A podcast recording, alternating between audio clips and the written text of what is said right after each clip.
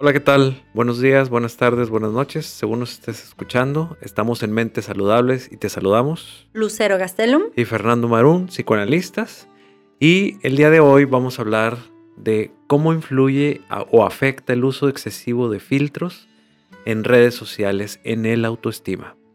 Qué tema tan de ahora y qué tema tan interesante para poder desmenuzar un poquito, ¿no? Las cosas ya sea que tú hayas usado filtros de manera excesiva o bien hayas visto en redes sociales a gente de con filtro y sin filtro y te llevas unas sorpresas que ni te cuento. O ya conoces a la persona y entonces la ves y dices, bueno, pues aquí. ¿Quién es ella? Sí, o no la reconoces o empiezas a, a ver quién realmente es detrás de este filtro, ¿no?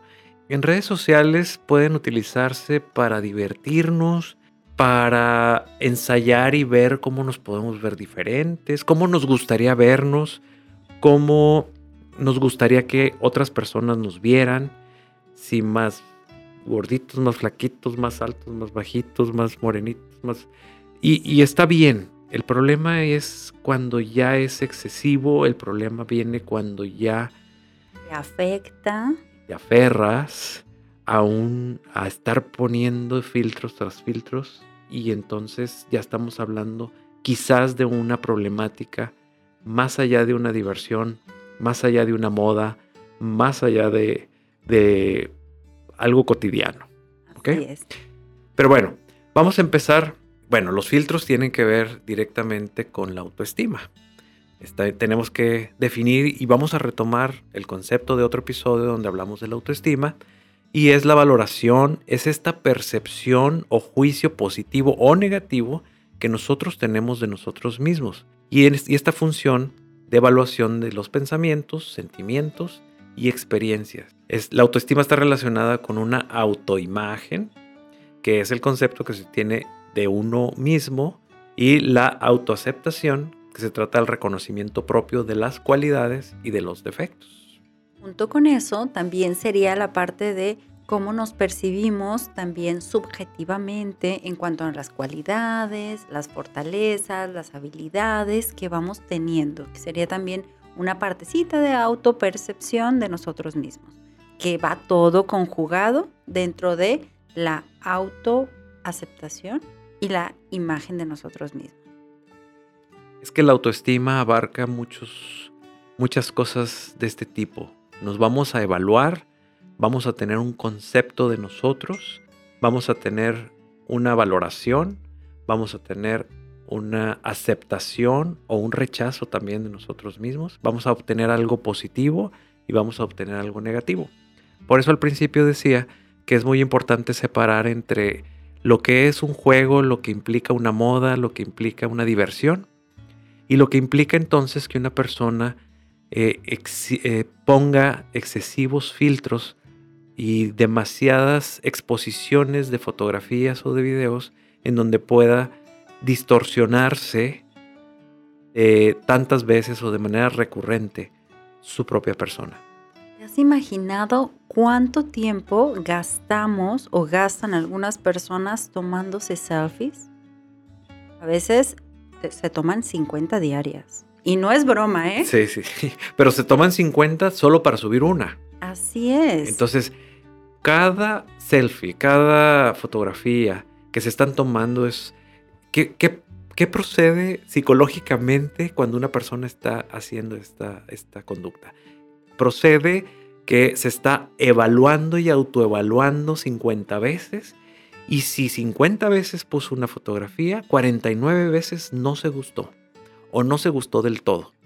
Entonces imagínate cómo la autoestima puede estar funcionando en una persona así y también cómo la autoestima puede estar siendo dañada por este concepto, autoconcepto, que tiene que ver con, con un filtro o tan excesivamente puesto. Y es que también estas personas tienen en su mente una imagen de sí mismas diferente a la real. Entonces quieren que coincida esa fotografía como estas personas se imaginan que son. Y son hombres y pueden ser mujeres. Hay algunos estudios que hay una tendencia a que ocurre más frecuentemente en mujeres. No quiere decir que siempre, no quiere decir que todas, pero hay una tendencia en que las mujeres de una u otra manera batallamos un poquito más con hacer este clic entre cómo me percibo, cómo me imagino que soy y cómo soy realmente. ¿Y cómo puedes llegar a perderte dentro de este proceso que empieza como un juego y, puede terminar hasta en un trastorno? Así es. entonces, eh, un trastorno de, identidad, un trastorno de, distorsión. de distorsión, depresivo, etcétera, ¿no?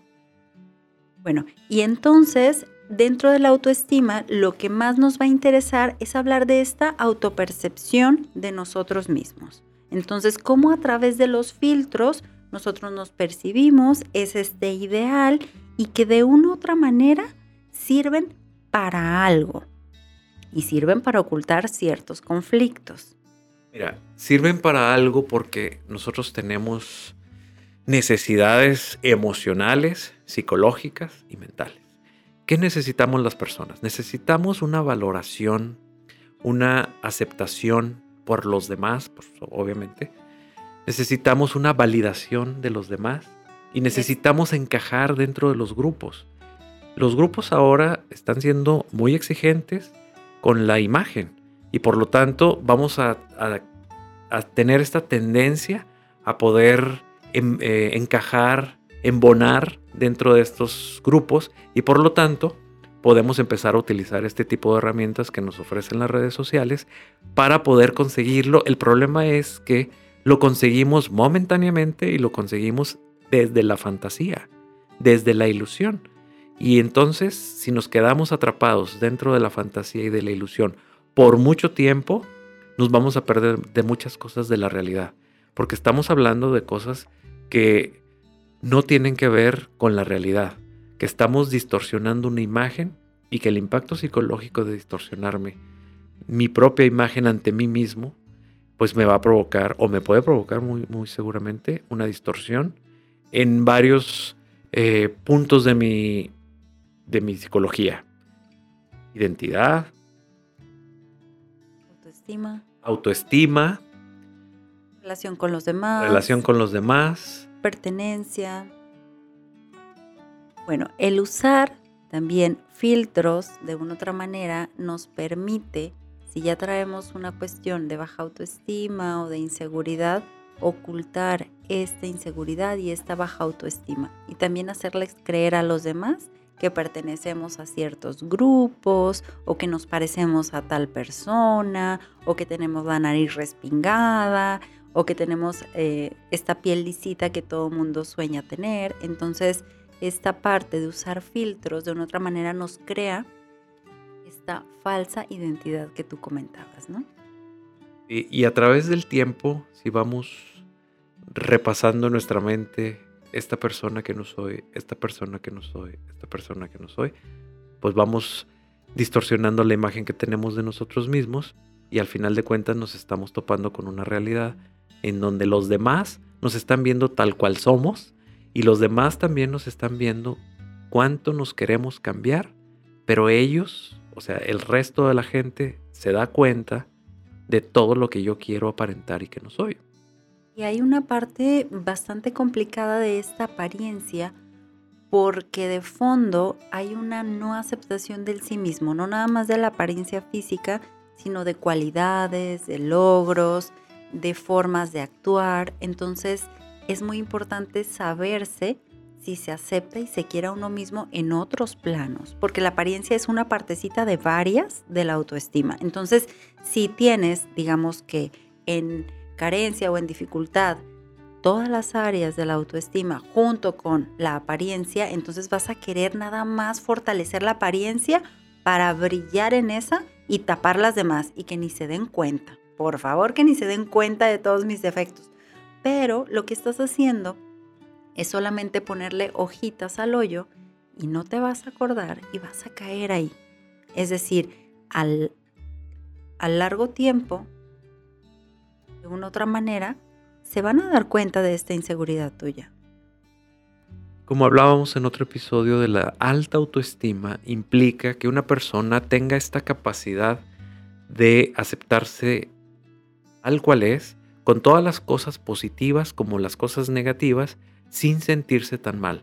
Simplemente estoy aceptando como soy, mis limitaciones, mis límites, y por lo tanto puedo salir al mundo y enfrentarme a él y me, me siento tan bien que puedo ser aceptado o no aceptado, pero no, generalmente me van a aceptar porque soy una persona que, que va congruente con lo que siente, con lo que dice y con lo que piensa de su propio aspecto, tanto físico como emocional, ¿no? Y ahorita que platicabas de la pertenencia a grupos, a veces se pone de moda cierta estética en los cuerpos. Entonces, si eres flaquito, si eres flaquita, si tienes piernas largas, si tienes cintura como estrecha, si tienes el cabello liso, entonces todos esos requisitos son como de aceptación. Y si tú en el filtro o en Photoshop te haces tus arregladitas, pues tienes en tu mente, en tu ilusión, en tus ideales, como un pase para ser aceptado. Pero ese pase no es real. Tú quieres cambiar tu cuerpo para poder ser aceptado y así no funciona la vida. La gente se da cuenta pues que no es real porque solo es una foto y cuando te ven en persona, pues obviamente que no coincides con la persona de la foto y lo que estás buscando de la aceptación de la fuera del grupo resulta que sale contraproducente porque entonces te pueden criticar, te pueden, se pueden burlar de ti también y ahí viene otra vez este, este choque. Las personas pudieran aislarse, pudieran decir, bueno, solo aparezco en el grupo a través de las fotografías y a través de las fotografías con filtro y poder retraerse del área social en donde yo no salgo porque ya tengo una imagen puesta, pero a través de fotografías filtradas. Claro que en la realidad no la va a poder mantener, ¿no? Entonces, bueno, los filtros se usan para escondernos. Ok, los filtros se usan de manera excesiva para escondernos. Ahora, va a haber personas que, como tú decías, juegan con esto y no pasa nada. Pero ya cuando te sientes prisionero de los filtros, es como, no vayas a subir una foto sin que le des un retoque, ¿eh? ¿Qué te pasa? O que no seas capaz de decir, vamos a tomarnos en una fiesta, vamos a tomarnos una foto en grupo y que te sientas que como no la pueden editar, entonces yo no salgo en la foto. O que suban una story a Instagram y que digas, no, no, no, no, a mí no, yo no, yo no salgo. O te vas al baño corriendo. Y que estas son, son cuestiones de aislamiento que, que de poquito en poquito vas obteniendo porque no puedes enfrentar esta foto pero más bien es esta realidad. Y que entonces uno de los impactos psicológicos pues es definitivamente la falta de ubicación del conflicto de cada persona, pues van a impactar en todas las áreas, contribuyendo cada vez más al problema y el problema se va haciendo cada vez más grave. Y emocionalmente también hay afectaciones, emocionalmente hay sentimientos de frustración, ¿Por qué? Porque de una otra manera no corresponde la foto al cuerpo real o a la apariencia real. Hay sentimientos de insuficiencia como no soy suficientemente bello como para ser aceptado, como para ser querido, como para tener ligues, como para que me vean. Y entonces de una otra manera hay una sensación de insuficiencia y eso te hace sentir como devaluado frente a los demás. Y una exposición entre la ilusión y la desilusión Pongo en mi perfil una foto editada y entonces tengo muchas admiradoras, muchos admiradores que me invitan a salir. Resulta que todos los que me invitan a salir me rechazan. Siempre, y entonces no tengo suerte con las parejas. No, ¿por qué? Pues porque entonces al momento de la realidad que te, que te van a ver, pues resulta que ya eres otra persona y no te dejaste ver desde un principio por, por conflictos propios justamente eh, al realizar este tema y tal, había un artículo que hablaba de estamos en una época de likes, de conexiones, pero no de relaciones. Es decir, hay como ese, ay, tengo 200 likes en mi foto, padrísimo, no sé qué, pero realmente de esos 200 likes, ¿cuántas relaciones reales? O sea, si yo interactuara con ellos, ¿cuántas personas realmente coincidirían conmigo? Entonces hay una parte bastante irreal en esa parte de redes sociales. Así es. Y bueno, pues hay personas que si nos están escuchando y, ya tienen una problemática de que tienen toda una historia, todo un historial de fotos editadas y que ya no pueden subir una fotografía al natural, pues entonces pudiera ser que estés enfrentando una problemática psicológica y tienes que pedir ayuda. Ahora, y si tú no eres esa persona que sube esas fotos, pero sigues a una persona que sube sus fotos super fit, siempre perfecta, así de un cuerpo, pero de 100, y tú estás obsesionada, obsesionado con cumplir ese cuerpo, aguas una recomendación así de principio, o esa cara, ¿no? De cirujano 100%, o sea, nariz respingadita. Y, bueno, entonces, pero si estás obsesionado o estás obsesionada con cumplir esa apariencia, el primer paso que puedes hacer es tratar de no seguir a esa persona. Tratar de quitar el estímulo y ver cuál es el efecto que hay en ti. Y si a través de eso digamos que tu estado de ánimo cambia, tu percepción de ti mismo va mejorando, ok. Pero si aún dejando de seguir a esta persona, sigues criticándote mucho, sigues devaluándote mucho, agarras a otra persona como modelo, entonces ya ese es foquito rojo. O sigues creyéndote mucho, no nada más criticándote. A veces te crees mucho porque te la estás creyendo, ¿no? te crees mucho por tu foto que salió muy bonita, toda filtrada, pero te la estás creyendo. Y estamos hablando de una negación de la realidad también. y eso es una problemática psicológica. Entonces, si ya identificaste alguna de las cosas en donde al usar filtros de manera excesiva te obsesionas, te vas de la realidad, ves ideales, cosas que no están sucediendo, entonces hay que visitar a un profesional. Y bueno, nada más aclarar para ya terminar este episodio que no tiene nada de mal utilizar filtros, que nos estamos refiriendo a las personas que ya están obsesionadas con esto, que ya tienen mucho tiempo eh, editando sus fotografías y que ya no se dejan ver al natural, y personas que ya están teniendo un conflicto con la realidad, donde el ejemplo que puse de poner una fotografía, salir con mucha gente que, te, que le gustas por la fotografía y que te rechazan cuando están en, presencia. Así es, revisemos nuestra autoestima cuando subimos las fotos a redes sociales. Si te sientes tranquilo, bueno, quizá andamos más o menos bien, pero si te angustia, bueno, foquito naranja, ¿no? Y recordemos que la belleza tiene que ver con lo natural. La naturaleza por sí misma es bella y entonces si le damos un, un retoque emocional, vamos a poder brillar de otras maneras. Excelente.